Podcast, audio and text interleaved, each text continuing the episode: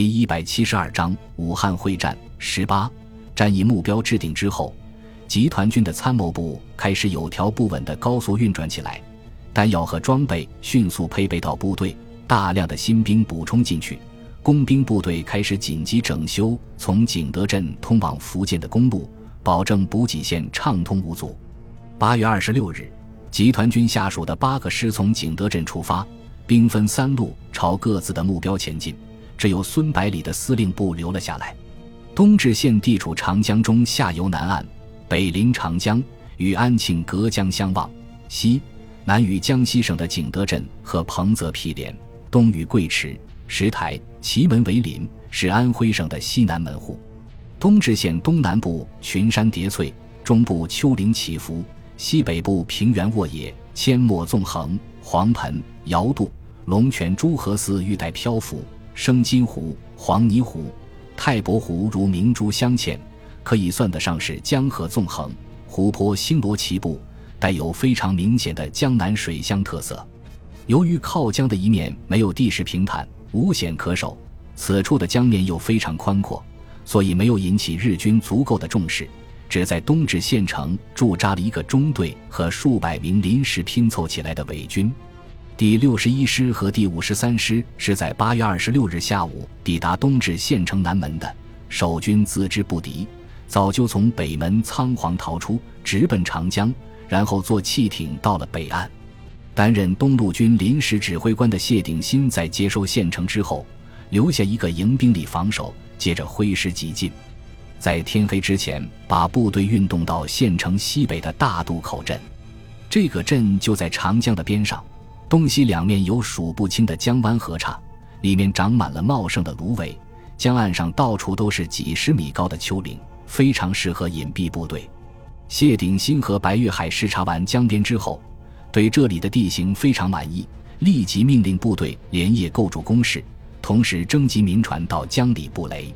次日上午，太阳刚刚升起，日军的三架侦察机就沿江而来，在中国军队的上空来回盘旋。飞行员从低空之中可以清楚地看见地面上蚂蚁一样的中国士兵和数千名民夫在江边来往穿梭，近百辆载重卡车满载着各种器材在阵地上面穿行，显然正在构筑庞大的工事。而在阵地的后方，则昂首挺立着近百门大口径火炮。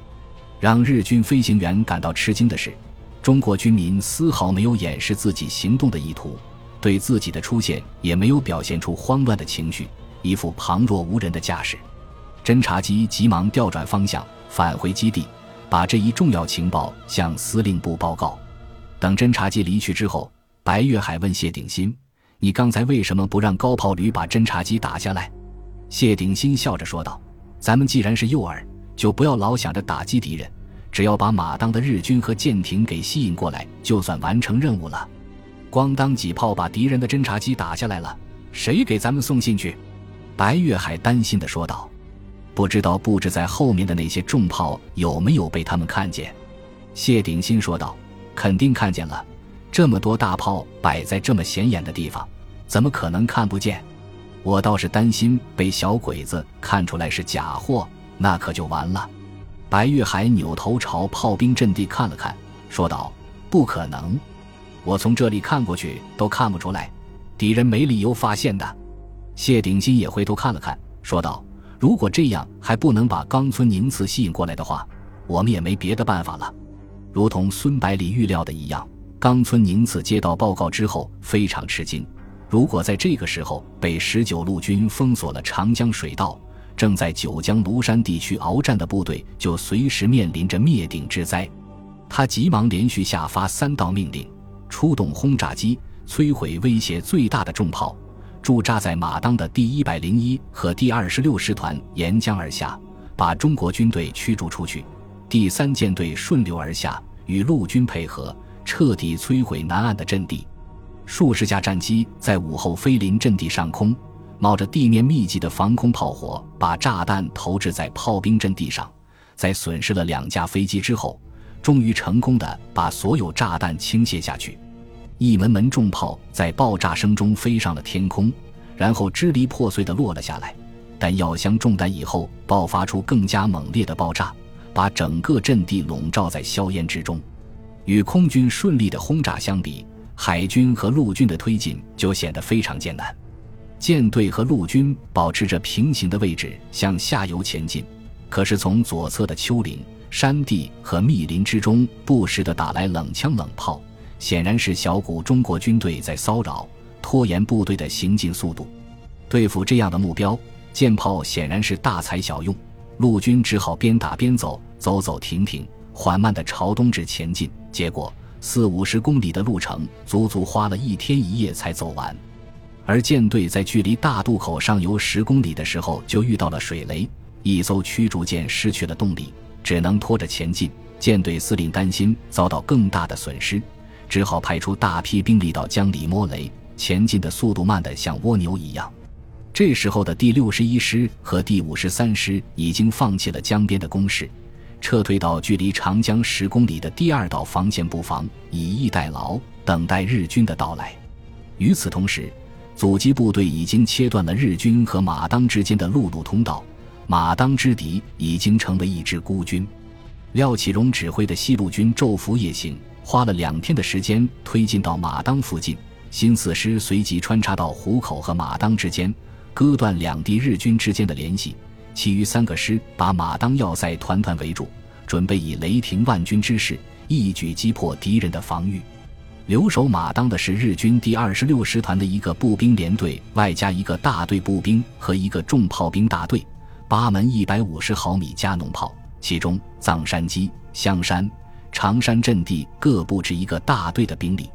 两个大队和重炮兵大队以及连队直属的炮兵中队集中防御马当要塞核心阵地。尽管从双方的兵力和火力对比来看，西路军都具有压倒性的优势，但是，一贯谨慎的廖启荣还是一丝不苟地制定了非常稳妥的作战方针：首先集中优势兵力突破最外围的香山阵地，然后夺取地势最高的长山阵地。在居高临下扫除藏山基上的守军，最后会攻马当。在布置作战任务的时候，廖启荣因为担心两个暂编师的战斗力不行，就主动让自己的第六十师担任主攻，没想到却遭到两个师长的强烈反对。林毅如直截了当地说道：“廖师长，我知道你担心暂编师的战斗力不行，怕我们拖了后腿。我承认在淞沪战场的表现确实不好。”但是部队在福州基地已经严格整训了半年时间，最终以优良的成绩通过了集团军司令部的考核，再加上又装备了枪榴弹，怎么可能夺不下这几个小小的山头？张宣武进一步补充道：“廖师长，我们的部队虽然也补充了不少新兵，但是老底子都是参加过淞沪会战的老兵，不会存在缺乏实战经验的问题。更何况福州训练基地的标准你也是清楚的。”与实战之间的距离也不是很大吧？廖启荣虽然不想伤了这两个师长的自尊心，但是责任迫使他不得不再次劝说他们放弃。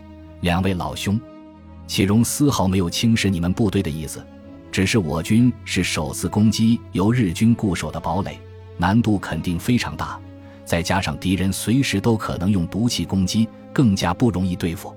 十九路军虽然击败过日军很多次。但是基本上都是通过野战、伏击或者巷战达到的，还没有攻坚战的经验。你们的部队虽然装备了枪榴弹，但是毕竟是步兵武器，对钢筋混凝土结构的堡垒作用并不大。再者，你们的部队也没有应付毒气的经验。张玄武已经有些生气，脸色有些发红，说话的语气开始不客气起来。廖师长，我们的部队在上海也被日军的毒气攻击过。那时候还没有防毒面具，切实的体会只会比你们更深刻。这里的日军加起来不过数千人，又分散在四个孤立的阵地上，再厉害又能翻出多大的浪？你执意要派自己的部队上去，是不是担心被我们抢了功劳？听他这么说，廖启荣也有的不高兴，说道：“天地良心，我绝对没有这个意思。如果你真的这么想，就让你的部队先上吧。”说罢，气呼呼地扭过头去。林毅如心想：廖启荣毕竟是集团军司令部任命的指挥官，自己和张宣武这么闹，确实说不过去。急忙陪着笑脸打圆场。他先对廖启荣说道：“廖师长，宣武这个人性子急躁，说话有口无心，请你千万不要往心里去。”然后他又用责备的语气对张宣武说道：“廖师长这么做是担心部队遭到不必要的损失，哪里会有什么争功的想法？快向廖师长道歉。”张宣武也感觉自己有点过分，勉强挤出一个笑脸，冲着廖启荣一抱拳，说道：“廖师长，老张给你赔礼了。”廖启荣苦笑着说道：“赔礼倒是不必了，最主要的是把仗打好。日军虽然处于劣势。”我们也不能轻敌，否则肯定要吃大亏的。林毅如看到张宣武脸上浮现出不以为然的神色，怕他又说出什么不得体的话来，急忙说道：“我们肯定会小心的，万一攻击受阻，还请廖师长及时增援啊。”廖启荣诚恳地说道：“大家都是为了保家卫国，我肯定会全力以赴支持你们的。”张宣武抢到了任务，感觉像打了胜仗一样。急不可耐地对林毅如说道：“廖师长已经同意了，咱们还在这里磨蹭什么？快回去准备吧。”然后急匆匆地拉着林毅如跑了出去。廖启荣看着两个人的背影消失在指挥部门外，伸手抓起电话：“给我接种炮旅。”